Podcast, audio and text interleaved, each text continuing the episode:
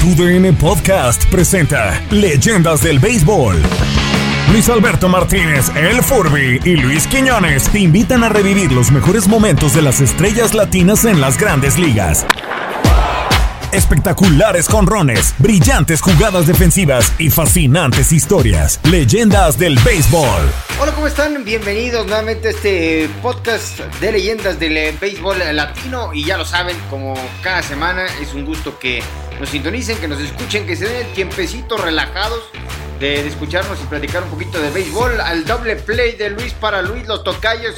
Aquí estamos y hoy eh, creo tocayo para rendirle homenaje a, un, pitcher, eh, vamos, fenomenal como, como, lanzador, eh, pero que tuvo sus, eh, digamos, episodios difíciles con, como, como lanzador, principalmente en su época como, como media roja de Boston. Me refiero al gran Pedro Martínez, que ya desde hace cinco años, si no mal recuerdo, está en el Salón de la Fama. ¿Cómo estás, Tocayo? Saludos, Tocayo. Un fuerte abrazo para ti. Un gusto, como siempre, estar en esta combinación beisbolera de tu DN Podcast compartiendo el orgullo que nos hacen sentir cada uno de nuestros representantes latinos en el béisbol de las grandes ligas y por supuesto, en República Dominicana siempre dominando, Furby. Yo te lo decía cuando nos comunicábamos para coordinar este podcast, decía, es que tenemos todavía varios dominicanos que, que, que nos han quedado pendientes y hay que, hay que hablar de ellos. Hablamos de Pedro Martínez, Hablamos también de Vladimir Guerrero y hablamos de Adrián Beltré,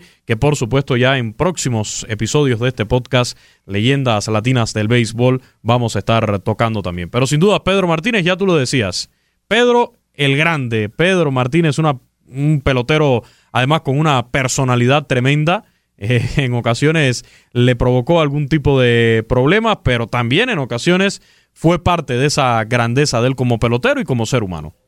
Sin duda, sin duda. Eh, vamos, eh, hablamos de uno de los pitchers más dominantes casi durante dos décadas en, grandes ligas. Y, digo, la mayoría de la gente lo recuerda evidentemente con, con, Medias Rojas de Boston.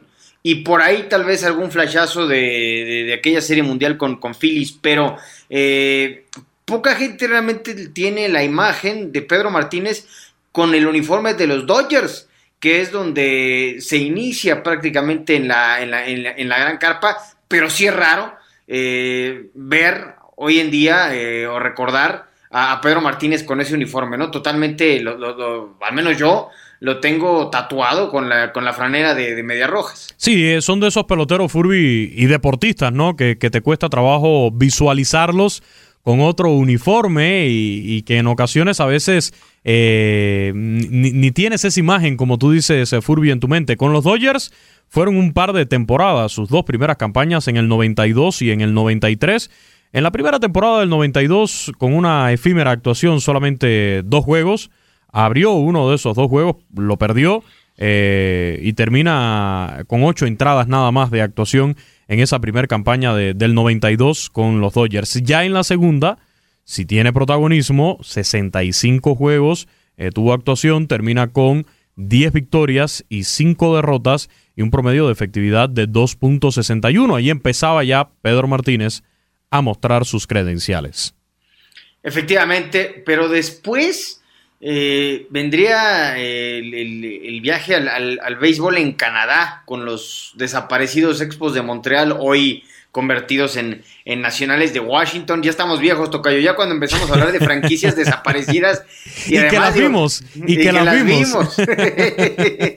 y, bueno, y ya que los nacionales parece que no, pues digo, ya, ya hasta campeones fueron, ya llevan un ratito, ahora sí, en el, en el béisbol, 15 años, eh, como nacionales.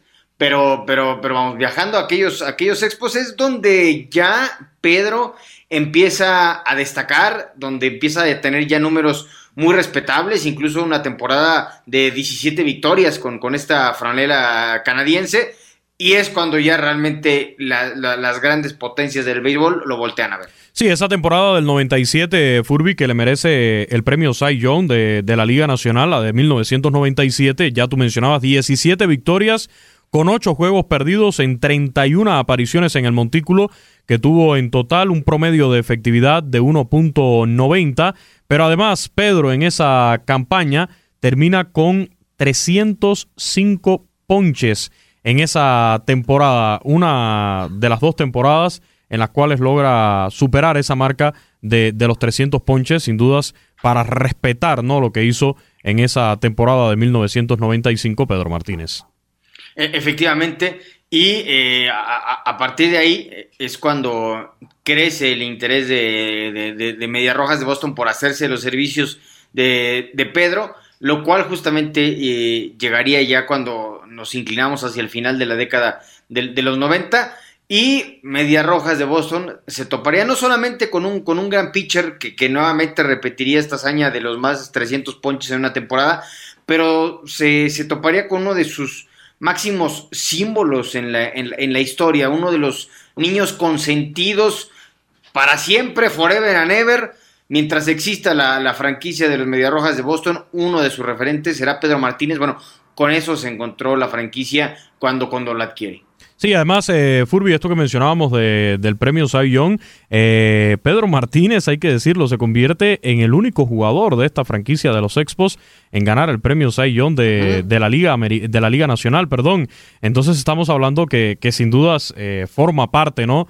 De, de, la historia de esa franquicia, aunque estamos hablando de un Pedro Martínez eh, todavía en ascenso, todavía surgiéndose, surgiendo, abriéndose el camino dentro del béisbol de las grandes ligas para ya llegar, como mencionabas, a los Medias Rojas de Boston en la temporada de 1998 y allí sí explotar ya en cuanto a resultados, consiguiendo en esa misma primera temporada del 98 19 victorias con promedio de efectividad de 2.89 y 251 ponches. Ya empezamos a ver en esa campaña del 98 a un Pedro Martínez para respetar un, Pedro Martínez que tenía un, porcentaje altísimo en cuanto al número de aperturas y de victorias. Era generalmente garantía de que saldría con, una W eh, una vez que tenías en el, en el montículo a, Pedro Martínez. Y es entonces cuando llegamos, querido Tocayo, al momento romántico de la, de la carrera de, de Pedro, pero también eh, controvertido, porque evidentemente llega a una franquicia de Medias Rojas que estaba en plena construcción de lo que sería eh, a la postre la escuadra que rompería el maleficio del, del, bambino. Eso llegó en, 2004, justamente la última temporada de Pedro con esa franela. Pero antes, eh, e, e, es imposible no, no, hablar de la carrera de, de Pedro Martínez y quizás sea una cuestión muy injusta, muy triste, eh, sin, sin eh, mencionar aquel juego 3 de la serie de campeonato de la Liga Americana del 2003 justamente, cuando, digo, ahora no, porque en estos momentos, en esta mini temporada, que es cuando estamos grabando este podcast, en esta mini temporada de, béisbol que está realizando, la, rivalidad Medias Rojas-Yankees no existe, ¿no? Totalmente los Yankees han hecho pomada a los Medias Rojas, ya los traen de clientes, pero, pero la última vez que esta rivalidad verdaderamente fue encarnizada, verdaderamente tenía a los aficionados al borde de la butaca y, llevándolos un, poco más allá de la parte deportiva e incluso con episodios violentos, fue justamente en aquellos principios de los 2000 y en aquella serie del, del, 2003, en aquel tercer juego, pues recordarás, ¿no? Empezó aquel asunto, el, lanzamiento a la espalda de, Karim García, después Roger Clemens que tira una pelota, la verdad, bastante lejos, de Manny Ramírez, pero los Mediarrojas querían sacar de quicio a Clemens y sobre todo eh, evitar que les tirara pelotas pegadas al cuerpo, que era donde te dominaba. Eh, eh, y, entonces se presentó aquel episodio con Don Zimmer. Sí, eh, y es que además, Furby, hay que decirlo, era otro béisbol. creo que lo hemos mencionado ya varias veces en este podcast. Era otro béisbol. Hoy vemos, al momento que estamos grabando este podcast, estamos en medio de una situación donde se critica a un Fernando Tatis Jr. por conectar un gran slam en la cuenta de tres bolas sin strike y ya con el juego terminando y con una ventaja. Pero es que los managers eran amigos, bueno, son amigos, por eso. Entonces, pero es que estamos viviendo el tiempo del béisbol sensible, el tiempo del béisbol, y, me disculpan por lo que voy a decir, ya tú decías hace un rato que, que usted y yo ya estamos, eh, nos estamos poniendo ruquitos, como dicen en, en México, pero estamos viviendo el béisbol de los millennials, Furby. El, béisbol donde no se puede mirar atravesado, donde no se puede hacer un, un bat flip, donde eh, si, dices algo ya todo el mundo se molesta, si Joe Kelly hace una mueca después de poncharte, pues hay que ir a, batirse a golpes. Conéctale un jonrón en el siguiente turno al bate. Estamos viviendo un béisbol muy sensible, no sé qué, qué, cuál sea tu opinión al respecto, pero aquel béisbol de, de Pedro Martínez era un béisbol donde sí, eh, igual existían estas reglas no escritas, pero todo el mundo hablaba parejo. Y cuando había una situación en el terreno con un compañero de trabajo, y he escuchado a Pedro Martínez en varias, en varias entrevistas diciendo, cuando a mí me tocaban un pelotero mío, no, después venía el bolazo, eso no hay ningún tipo de discusión. Pero además le preguntaron, por ejemplo, por peloteros de la actualidad, como el caso de Juan Soto, y Pedro Martínez dice, a Juan Soto yo lo quiero mucho y le estoy siguiendo su carrera, pero yo a Juan Soto le hubiera dado un bolazo ya hace rato para que se esté tranquilo. O sea, era parte de esa personalidad de Pedro Martínez, pero también de aquel béisbol de, esos años que todavía, digamos, era un béisbol más violento, como dijiste tú hace un rato, eh, que, conllevó en varias ocasiones a situaciones, sí, lamentables, pero que al final eran prácticamente inevitables.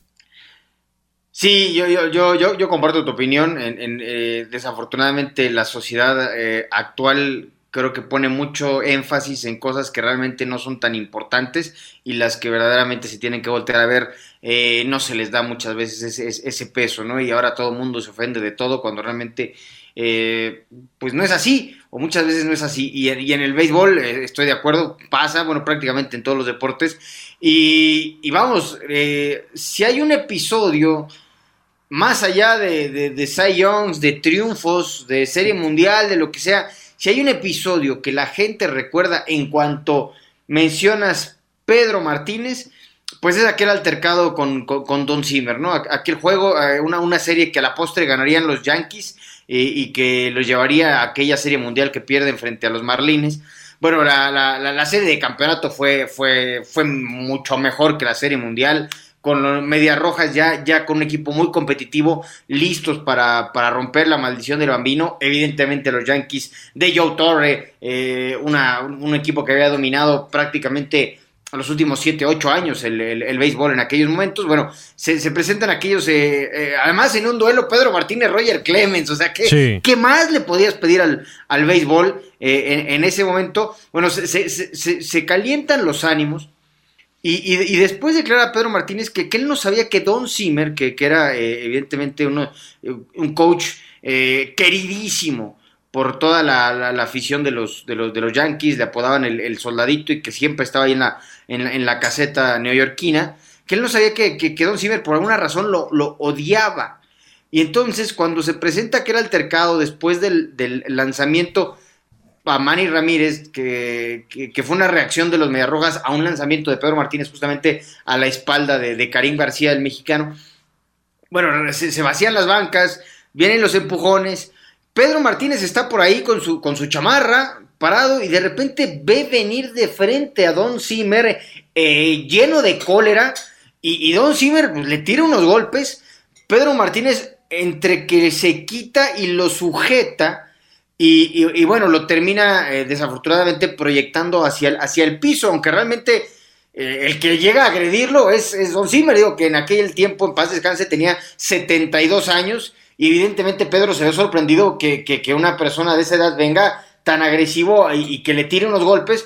Pedro eh, lo sujeta para quitárselo y evidentemente pues por la, por la edad, por la fuerza que, lleva, que llevaba Zimmer termina en el piso y evidentemente vinieron muchísimas críticas a Pedro Martínez, pero, pero también hay que ponerse en su lugar y dices, ¿qué haces? Si, ves a una persona de, edad mayor que, que viene y que te tira golpes, pues él lo que intentó fue quitarse y de alguna manera también quitarlo a él, pero bueno, desafortunadamente termina en el piso y en la transmisión pues también le, le pegaron duro a Pedro. Sí, y termina pasando además a la historia Furby como un, uno de los capítulos también más feos, ¿no? dentro del béisbol de las grandes ligas, trayéndolo un poco a la actualidad y por supuesto con, con diferencias, ¿no? Vimos hace poco en esta temporada corta de grandes ligas lo que pasó entre Ramón Laureano y Alex Intrón, el coach de, los Astros de Houston. Claro, aquí hay una diferencia notable de edad. Estamos hablando de un Cintrón que, que, está fuerte todavía, que es una persona joven eh, y que además fue quien comenzó a retar con palabras a Ramón Laureano que no se la pensó para partirle como a investirlo como un toro.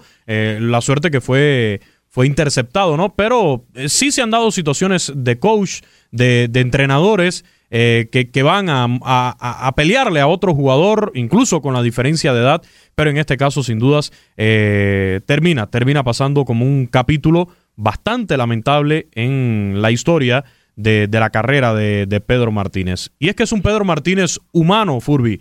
Es un ser humano como lo somos todos, que cometemos errores, que nos equivocamos, que en cuestiones de, segundos quizás eh, no sabemos cómo afrontar una situación que pueda surgir y después te arrepientes. Pero bueno, ya quizás pueda ser demasiado tarde, no te queda otra que enfrentar. Y es lo que hace Pedro Martínez. Te propongo a ti, a los amigos que siguen en este podcast, escuchar este fragmento de una entrevista que le ofreció recientemente Pedro Martínez a Tony Dandrades de nuestra cadena Univisión, eh, donde habla precisamente de este capítulo, pero también de otros capítulos que marcaron su vida como ser humano, capítulos dolorosos en la vida de Pedro Martínez y también hace referencia a esta situación que se dio con, con Zimmer, si se arrepiente o no Pedro Martínez de este lamentable episodio. Escuchemos este fragmento de la entrevista del gran Pedro Martínez con Tony de Andrade de Univisión para Primer Impacto.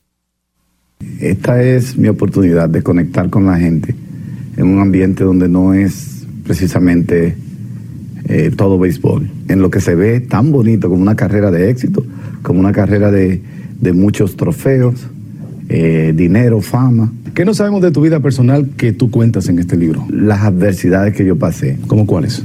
El momento más difícil de mi vida está en ese libro. ¿Cuál fue? La separación de mi mamá y mi papá, ah, cuando yo ya estaba tomando uso de razón y comprendiendo lo que, lo que verdaderamente la vida no, nos tenía guardado. ¿Tú sentiste o viviste racismo? Yo diría que no, porque yo no lo, nunca lo, sentí en mi país.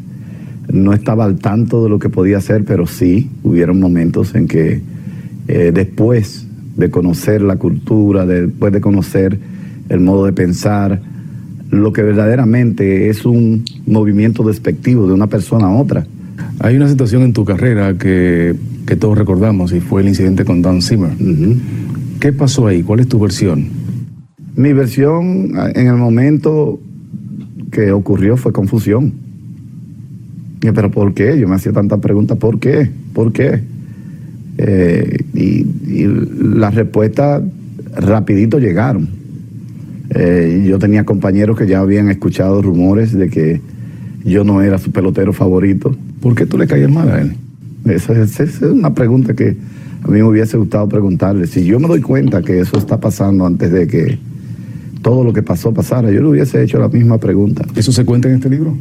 Sí, se habla de eso. En realidad a mí me afectó muchísimo porque es la única cosa que yo quisiera quitar de, lo que pasó en mi carrera. ¿La única? La única. ¿Y la situación con Posada? Ah, no, esa pasa. Esas cosas pasan entre peloteros. Sí, nos caemos a golpe y el siguiente día nos damos un abrazo. Sigue a nuestros anfitriones en redes sociales, arroba Luis El Furby y arroba Luis Quinones 90-bajo en Twitter. Sé parte de la conversación y déjanos tus propuestas de leyendas del béisbol. Haz un gran fildeo con tu VN Podcast.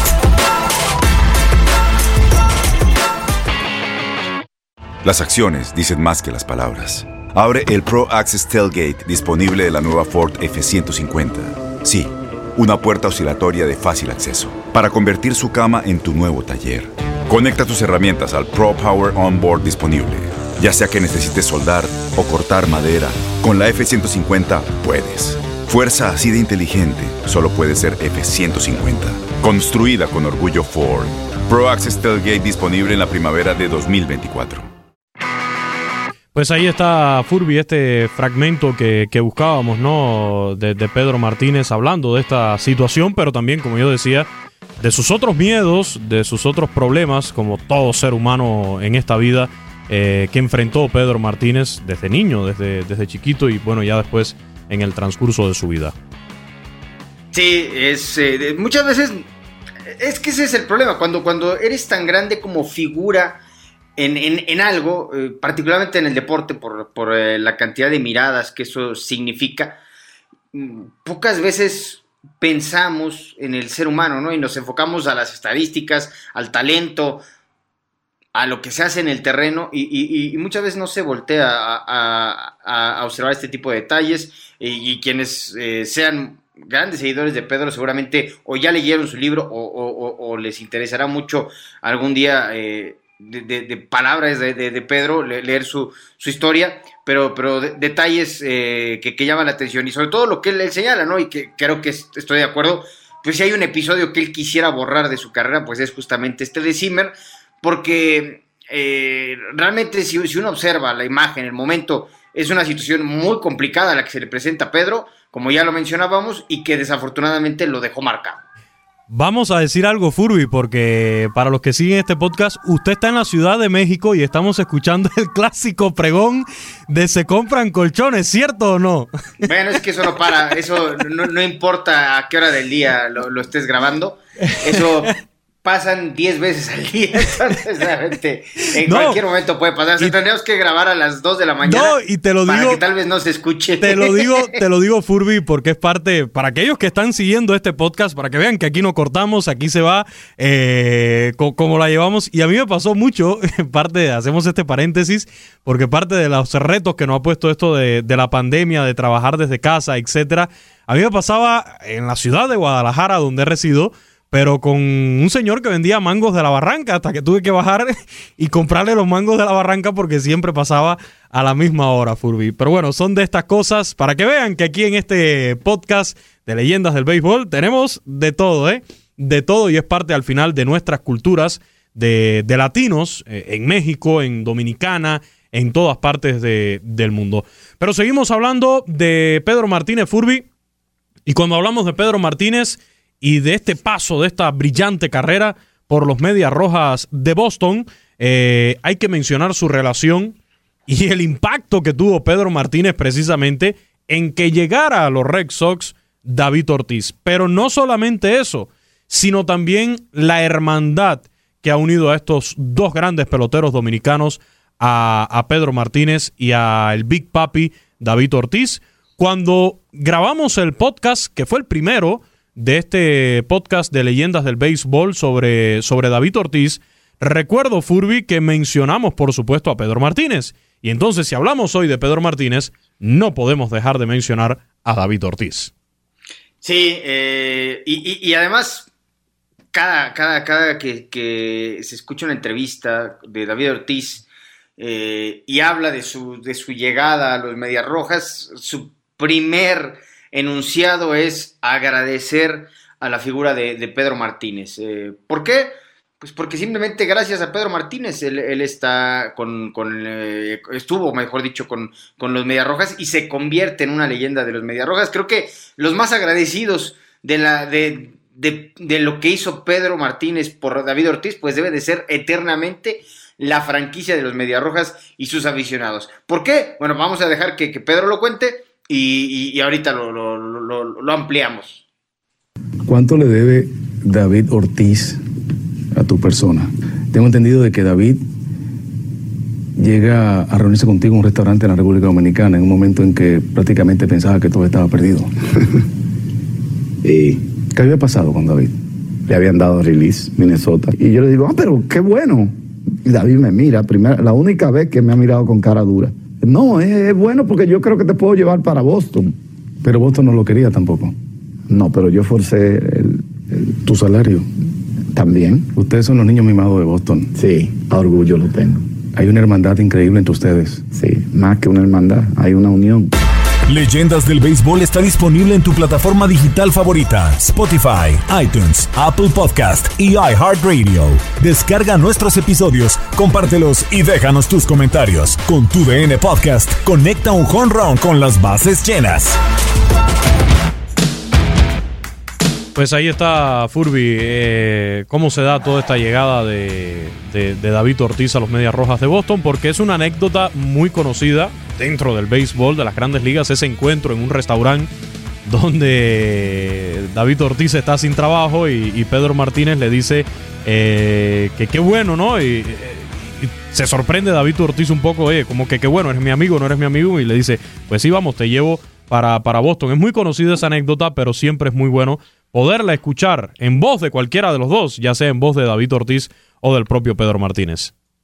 Sí, y, pero bueno, los, dos se desviven en, elogios el uno por el otro.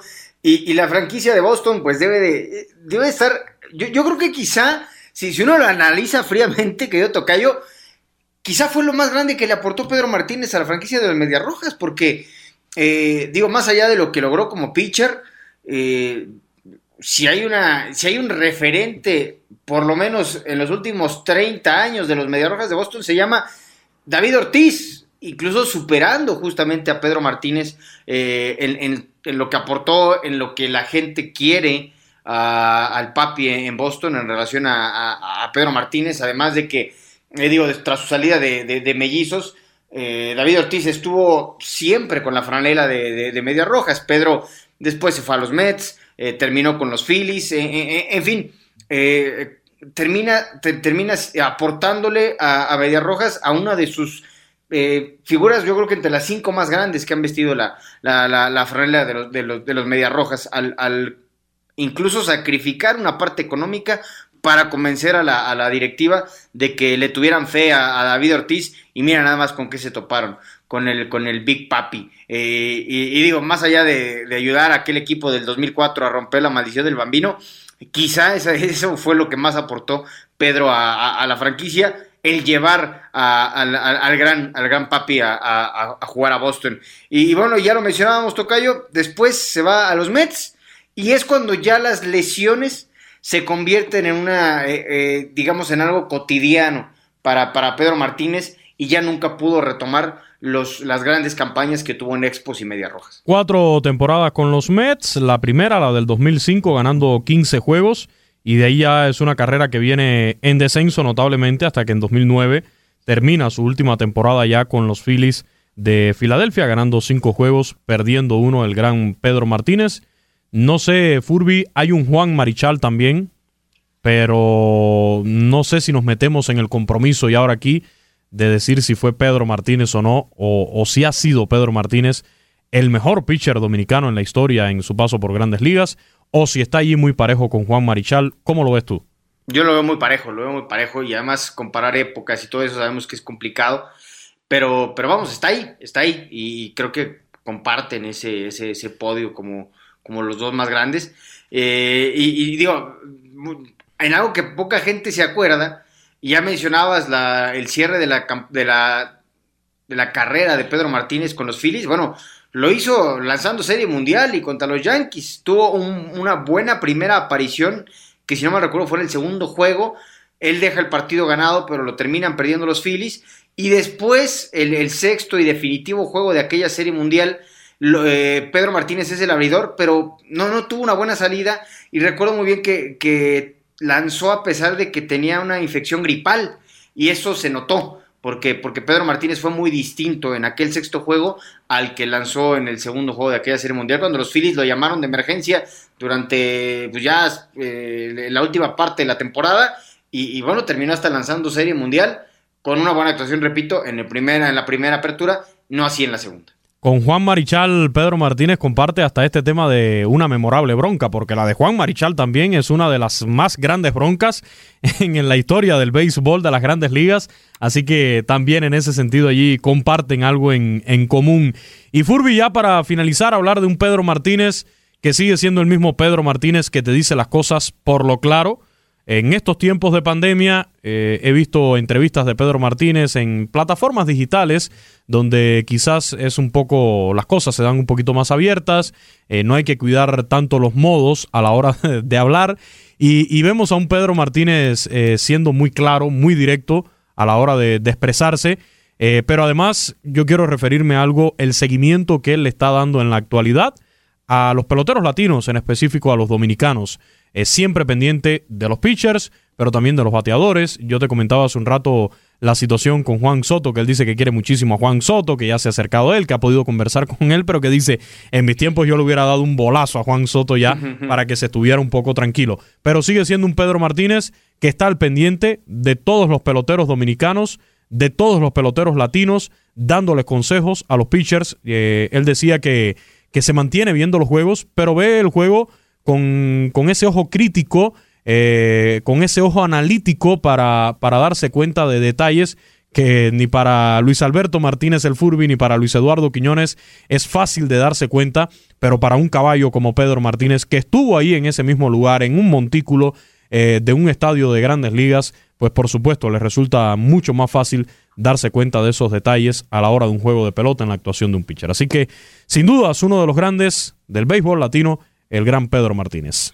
Y ya entonces quedamos comprometidos a muy pronto también eh, dedicarle un podcast a Juan Marichal que aunque militó en Boston, al igual que Pedro, evidentemente sus, toda su carrera, sus grandes momentos lo recordarán con los gigantes de San Francisco. Así es que también tendrá su, su, su, podcast muy pronto, pero por, por, por, ahora nos despedimos, queridísimo Tocayo, termina el doble play, al menos en esta edición. Ya estaremos en la próxima semana. Recuerden que este podcast está disponible en Spotify, en Apple Podcast, también en la aplicación de Euforia en TuneIn o en su plataforma favorita para que lo descargue. Y algo muy importante, Furby, que lo compartan. Hay muchísimas formas. Mire, en el Facebook hay una muy efectiva para hacer crecer esta familia, para que llegue este podcast a muchos más. Sabemos que muchos de los que siguen este podcast pueden estar en varios grupos dedicados al béisbol en Facebook. Y yo le aseguro, Furby, que ese es un método muy efectivo. Allí lo compartimos todos. También en el Twitter, en el Instagram de TUDN Radio.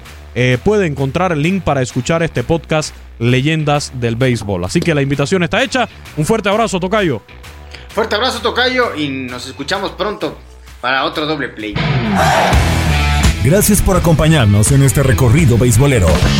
La invitación está abierta. Te esperamos en un próximo episodio de Leyendas del Béisbol, una producción de TUDN Podcast.